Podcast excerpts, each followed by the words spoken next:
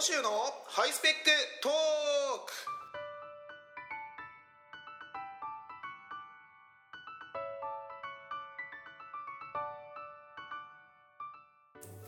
皆さんこんにちは。この週のハイスペックトークのお時間でございます。あのですねあのーまあ日本人的な特性とかってよく言ったりするんですけども周りに合わせなければならないっていうねこの同調圧力。皆さん感じたことありますか？この間ねあのー周りにその合わせざるを得ないというかもうその本来の自分を偽って周りの流れに合わせなきゃいけないっていうような場面があったんですよ。すごく辛かったんでちょっとそのお話をしたいんですけどもあのー先日ですね1泊2日で山に登ってきたんですね。っていうのは前回も言ったと思うんですけどあの1泊2日で山に登ってきたんです。で久々のその、ね、テントも担いでねあの本格的な登山だったので、まあ、すごく疲れまして、まあ、すごく疲れたといってもあの土日で登りに行ったのでねまたあの月曜から仕事には行かなきゃいけないわけですよ。であの去年までは私はあの仕事車通勤だったんですけどあ、の今年からあの電車通勤になりまして電車を使ってあの会社に行ってるんですけども山終わった後ですねもう全身がひどい筋肉痛になったんですね。であの平らなところはあのなんとか歩けるんですけど階段の上り下りがもう辛くてしょうがないんですよ。でで朝の通勤電車ですよね。あのまあ今乗り換えが横浜駅なんですけどあの藤沢あの最初藤沢駅で乗り換えてあ藤沢駅ってご存知ですかね。あの藤沢駅で乗り換えてその後東海道線に乗ってあの横浜駅で乗り換えた根岸線に乗るんですけどあの横浜駅で東海道線の降りる時にあの私いつも横浜駅で階段の前にねちゃんと降りられるようなところにね立ってるんで階段降りるところのほぼ先頭のようなところにね行ったわけですね。僕は集団を率いる立場ですよ。でもそしたらその特にね上りより今下りが辛かったんです。で下りが辛くってもうその牛の歩みのように私がすごくノロノロノロノロ歩いていたらもう周りがバンバンバンバン抜かしていってで僕の後ろで明らかにちょっと渋滞ができちゃってるんですよねこれはちょっとこのままではっていうのであのもう本当にもう全身バラバラになるんじゃないかっていう風なその辛さを感じながら、まあ、なんとか頑張ってねあの周りの流れをなんとか止めないようにものすごく頑張ってね階段を下ったんですよね。でまあその横浜でなんとか頑張って下っても下下りがあったらまたあの別のホームに行くために登らなきゃいけないですね。上りも辛いです。でその後にあの関内駅で降りたんですけども関内っていうのもねあのいろんな会社があるんですよね。あの市役所とかもありますしその他いろんな企業がね入ってますますから関内でもものすごく降りるんですよね。でそれでやっぱ関内であの後ろからもものすごい波がうわっとこう襲ってきてでそこでもたもたしていたらもう自分のペースで歩くなんてことは許されないわけですよね。周りに合わせなきゃいけないというね。本当にあのー、辛いなって。もっと自分らしく歩きたい自分のペースで。別に遅くたっていいじゃないか。というふうに、まあ、思ったりしたんですけどでもねこれ翻って考えてみたらあの、まあ、僕がたまたま筋肉痛だったからこんなことになりましたけど自分がその全然体がピンピンしてて前にあの、まあ、明らかにねその体が不自由とかねあの老人の方とかだったら別ですけどもあの、まあ、見た目そんなにそのちゃんと歩けるだろうっていうふうな人がもたもた歩いてたら、まあ、多少なんだよっていうふうに、まあ、多分思っちゃうと思うのでね。あのやっぱりあれですよ。この加害者と被害者心の加害者と被害者ですね。これはもういつでもその変わりうる可能性があると、ね、自分もこれまではそういう意味でのあの心のバリアフリーこれができていなかったんじゃないかななんていうふうに、ね、あの考える契機になったりしたんですけどあのいやでもそれだったらね まだいいんですよ。だってそのやっぱ私がそこでもたもた歩いていたら迷惑になってるわけじゃないですか。あの、ね、それそうそうじゃなくってねあの、まあ、これもその今年から職場が変わったっていうところに付随する話なんですが、えー、去年までね7年間ほとんど服装がほぼ私服で働いてたんですね。まああの自分的にねあの一応襟のある服は着ようかなって夏はポロシャツとかね。で冬はその、まあ、シャツにジャケットみたいな、まあ、そんなような程度の私服で過ごしてたんですけどまあ同僚の中にはねジャージで働いてる人とかもいて本当にあの服装が自由な職場にいたんですが今年からあの背広になったんですね。スーツになったんですよ。で私はあの1回転職をしてるんですけども一番最初にあの大学卒業してから3年ほどね、えーと、都内の会社に勤めてたんですその時はスーツだったんですね。であの、まあ、服装が自由が利くような仕事になって、まあ、それでまあ8年間ぐらいですか。その間にスーツというものをね1着も買ったことがなかったんですよ。でもスーツってそうそうダメにならないじゃないですか、うん、だから今回あのー、まあ服装が背広でしなきゃスーツで働かなきゃいけないというようなことになって昔のスーツ引っ張り出してきたら、まあ、なんとか着れると、まあ、ウエストはちょっと多少きつくはなってたんですけども、まあ、はち切れるほどではないということでそれを着てあの仕事に行ってたんですけどあの今皆さんねちょっとそのご自分あのスーツ着られる仕事の方ちょっと考えていただきたいんですけどスーツのボタンの数っていくつですか？3つ。2つ。あのね僕が持ってるスーツね全部3つボタンだったんですででもちろん3つボタンのスーツで働きに行ったわけですね。でそんで周りを見たらびっくりしたでしょみんな2つボタンですよ。3つボタンのスーツなんで着てるの僕だけだったんですよ。いや本当に10年前は僕がその、えー、とスーツを着て働いてる頃はもうみんな3つボタンで2つボタンのスーツなんで着てる人はなんか親戚のおじさんがなんかあの15年ぶりぐらいにスーツをなんかタンスの奥から引っ張り出してきたみたいな感じの人しか着てなかったはずなんですよ、まあ、ちょっと多分に偏見は入ってるかもしれませんけど。ね、それでなんかその僕はその三つボタンのスーツを着て2つボタンのスーツを着てる人いたらうわダサとか思ってたわけですよね。10年経ったら立場が逆転ですよ。三つボタンのスーツなんて着てる人一人もいないんですよ。いつの間にか自分がマイノリティですよ。で特に別にそのそれでなんか小野さんその三つボタンのスーツは2つボタンに変えてくださいとかって言われたわけじゃないんですけどもこれは私がもう本当にあの目に見えない同調圧力っていうんですかね。これ感じてしまってね買いに行きましたよスーツを。2着。高島屋に。あのイージーオーダースーツ2着6万円セールにね買いに行きましたよでもあのイージーオーダーだったんですぐにはできないんでもうそれまでずっと三つボタンのね服をね着ててねあの三つボタンのスーツ着ながらなんかの陰でなんかあの人ボタン3つだねバカだねとかきっと仕事もできないんだね頭が悪いね育ちも悪いんだよとかって陰で陰口を言われてるんじゃないかとかっていうようなね被害妄想でね頭がもう変になりそうでねなんとかその頭がその破裂する直前にあの高島屋からスーツがねできましたっていう連絡が来てよかったって言ってあのスーツ取りに行ったら一回試着してみますか？って言われて試着してみたんですよ。でそうすると明らかにズボンの裾が長すぎるんですよね。一回合わせたはずなのに。でそれでちょっとこれ直すんであと1週間待ってくださいと言われてようやくこれで2つボタンで僕は救われると思ったらまた3つボタン生活延長ですよ。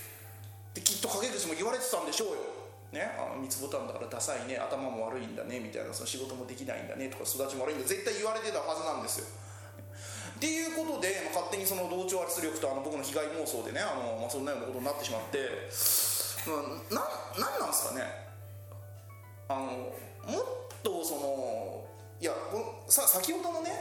筋肉痛でそのゆっくりしか歩けないのそれ明らかにその駅の、ね、朝のそのラッシュの妨げになるっていうのは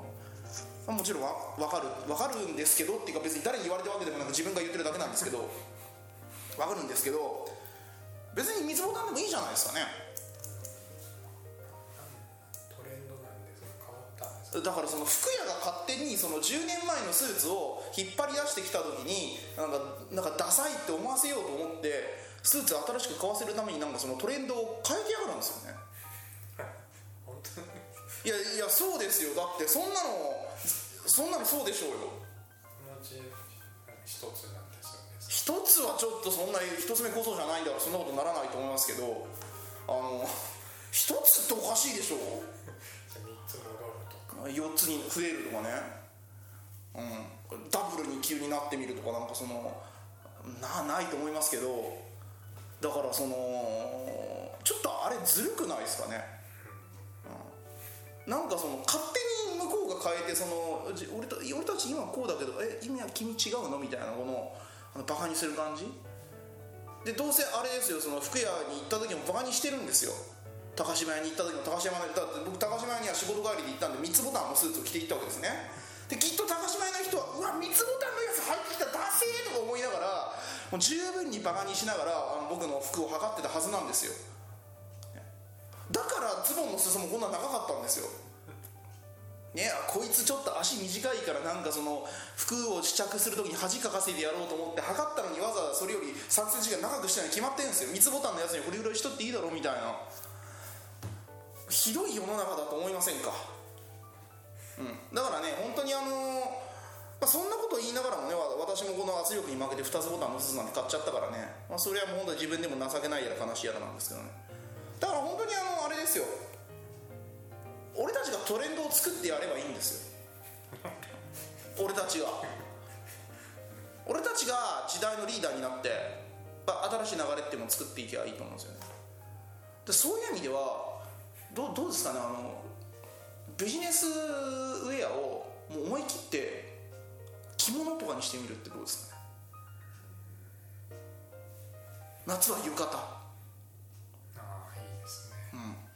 いやいいと思います。よねまあ、こういうこと言うとあの浴衣っていうのは本来お風呂上がりに着るものであってあの着物がどうたらという前にビジネスにはふさわしくないのではないかと思いますがとかクソみたいなこと言うやつが多分きっとあのー まあ、いるかもしれませんけど、まあ、そんな人は僕のこのラジオでわざわざ聞かないと思うんでねあのそれはまあ大丈夫だと思うんですけどだから着物とかっていいんじゃないですかね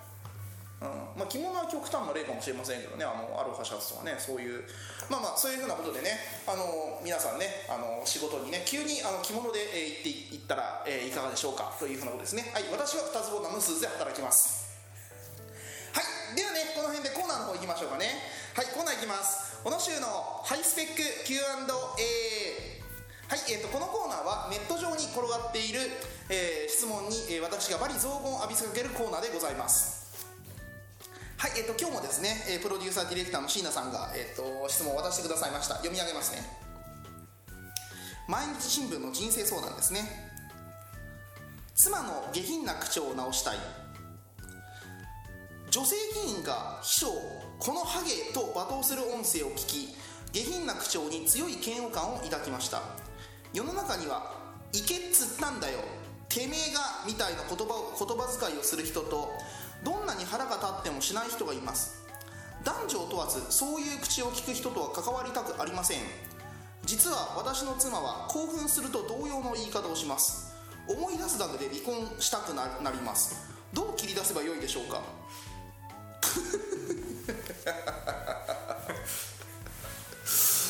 これはもうすごく面白いですね。この人のもう一回最後のところ読みますよ。え実は私の妻は興奮すると同様の言い方をします。思い出すだけで離婚したくなります。どう切り出せばよいでしょうか？37歳男性。いいですこの人の質問はどう切り出せばよいでしょうか？というところが質問なのでもう離婚するのは決定なんですよね。あえこれあれですよね？口調のことを切り出すんじゃなくて。え口調を直せって言うんじゃなくって離婚を？離婚を切り出すんじゃないですかこれ。あそういうことかえこれどう思いますか？僕は口調について切り出したいのかなと思いました。なるほど。気になってるんだけど、うん。でも今この周さんがそう言ったの聞いたら離婚を切り出さすのかなと思だって男女を問わずそういう口を聞く人とは関わりたくありませんって言ってるんだからもう関わりたくないんですよね。たでも残念ながらこの人の奥さんはそういう人なんですよね。うん。なるほどなるほど。僕も先生が思い出すだけで離婚したくなります。この人だって重症ですよ。あの興奮すると同様の言い方をしてそういう言い方をされると離婚したくなるんじゃなくってそれを思い出すと離婚したくなるんですよ。だつまりその人がその奥さんがあの別に興奮していなくてそういう口の利き方をしていない時でも思い出すだけで離婚したいんですよ。ねえ。まあ離婚はしないと思いますけどね。だって本当に離婚したいんだったらさっさとしてますもんね。こんな毎日新聞の人生相談なんか書かないですよこれ。ねえ。あのー何なんですかねこれ。これ。シュウさんも汚い口の利き方の人嫌いって言ってます。ね私もあの汚い口の利き方の人は嫌いですけどでもあの興奮した時に汚い口の利き方になるのはしょうがなくないですか？怒った時とかなんかそのデフォルトであの汚い言葉遣いの人いますよね。そういうのは嫌ですね。飯とか。飯とか。なんとかつってんだろとかなんかてめえがとかなんかそのうん。そういうのは嫌ですしあとはあの言葉遣いを乱雑にしたりとかあの罵倒したりする人を罵倒したりすることによってあの親密さを表そうとする人は本当に嫌ですね。例えば。ななんでしょうね。あのバカとか。例えばカップルが共通の友人の前でだ男性がその女女性の恋人に向かって「てめえバカだな」とかって言ったりすることによって俺たちはこんなことも言い合えちゃうような仲の良さだよみたいな。いうのが嫌ですね。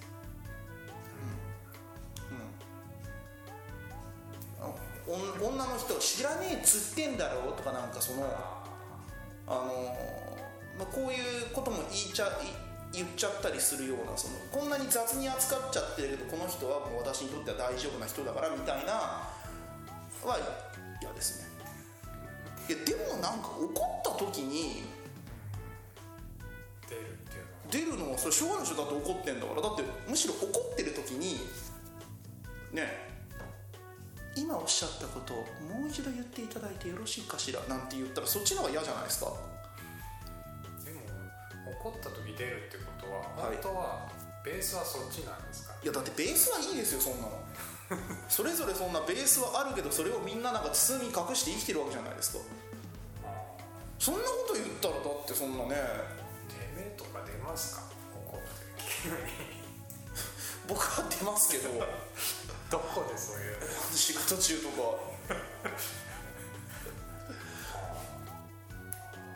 したことああるんですか、ありますよね。まあ、子供の頃とかに普通に。それが出ちゃうってことなんですか？なんでしょうね。でもなんかその怒ってるっていうことを表現したい時ってあるじゃないですか。それはそのしょうがないじゃないですか。相手にその自分が怒ってるんだよっていうのを伝えたいっていうのあるじゃないですか、うんそれはまあだってしょうがないでしょだって興奮してるんだから、うん、だからそのそれとこの女性議員のあの話はちょっと別個なんじゃないですかね。だって女性議員はあれは別にここ怒るところなのみたいな、うん、っていうところで怒ってたら怒っちゃってなんかわけわかんないこと言ってるからその叩かれてるわけでしょ。だってあの女性議員が仮に例えばその、えー吉野家に行って吉吉野家の店員が急になんか水うわーとかぶっかけてきたのに対して「このてめえこのハゲ!」とかって言ってもまあそれは急に水をぶっかけられたらそれぐらいなるわなみたいな。だからあの人が叩かれてるのは言葉遣いが悪いことじゃないじゃないですか。ああシチュエーション。シチュエーションがその運転中の自分の秘書に向かってあんなになんかその仕事のことであのパワハラ的なあのだだ上上下関係をもとに力関係をもとになんか暴力を振るいながらそのあんなん言ったのが問題であって言葉遣いが悪いことが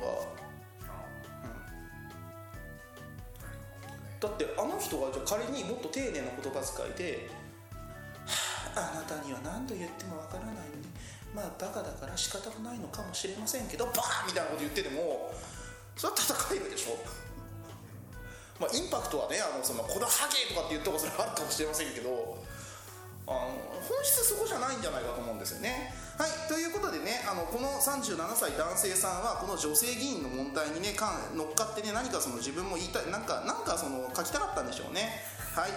だからもうちょっとね文章はね考えながらねあの書いてくださらないとあのうまくいかないというふうに思います。はいよろしいでしょうか？はい皆さんもねあの心穏やかにねあの丁寧な言葉遣いを心がけていただければと思います。はいじゃあ他に何かございますですかね？はいあのー、あれですね暑くなってきましたね。